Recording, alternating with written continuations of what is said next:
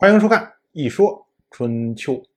鲁国第十五任国君鲁同进入在位执政第二十二年，本年春天，周历正月，鲁国举行大赦。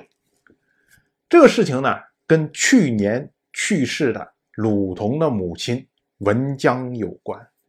文姜的事情我们讲过很多遍了，就是文姜和他的兄长齐国的国君齐诸儿乱搞，结果导致她的老公鲁国的上任国君鲁允暴毙。这件事情虽然没有直接的证据说是文姜参与策划的，但是呢，文姜和他的兄弟齐诸儿通奸，导致了鲁允的暴毙，这点是毫无疑问的。所以论述起来呢，文姜。是有一定的罪过的，而以当时的习惯来说，国君的夫人有罪，则不能以夫人的规格下葬。这个事情啊，说起来极其的讽刺，因为鲁同是春秋所记录的鲁国十二位国君中唯一一个以嫡长子身份继承国君位置的人。换句话说呢，也就是文姜是。整个十二代国君下来，唯一一个既是上代国君的夫人郑夫人，又是当代国君的亲母亲，唯一一个这样的人。但是呢，他不能以夫人的规格下葬，因为他有罪。那么更不爽的当然就是鲁同了。鲁同当然不希望降低自己母亲下葬的规格。所以就想出了这一招，在鲁国进行大赦，赦免所有的罪过，实际上呢是为了赦免文姜的罪过，也就是堵住那些反对人的嘴。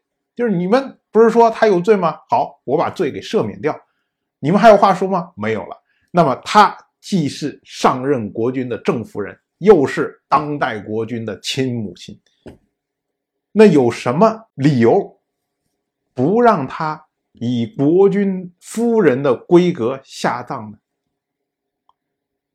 所以到了正月二十三，文姜下葬，春秋记作“葬我小君文姜”，就是说以夫人的规格安葬了文姜。同样是本年的春天，陈国杀掉了自己的太子陈玉寇。之前，陈国的国君陈楚旧娶了新夫人。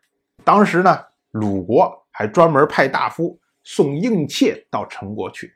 而这位大夫呢，在路上开了小差，去参加了齐宋的盟会，所以导致了齐、宋、陈三个国家联合攻打鲁国这么一件事情。陈楚就娶新夫人到现在。还不够三年的时间，就着急要把自己之前夫人所生的太子给干掉。陈楚就自己对这件事情也都觉得很说不过去，所以他在给各国发出来的讣告上面，陈玉寇被标识为公子而不是太子。陈国杀掉自己太子这件事情。还波及到了一个重要的人物，这个人就是陈完，陈国的公子陈完。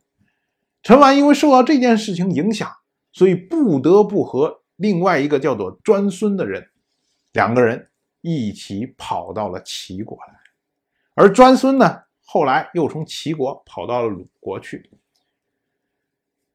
陈完在外素有贤名。所以这一到齐国呀，就受到了齐国国君齐小白的隆重欢迎。因为齐小白正要建立自己的霸业，如今有闲人来投，这可是非常好的政治宣传的机会。当然，我就这么一说，您就那么一听。谢谢收看。如果您对《一说春秋》这个节目感兴趣的话，请在微信中搜索公众号“一说春秋”，关注我。您不仅能得到《一说春秋》文字版的推送，还可以直接和我互动交流。我在那里等待您的真知灼见。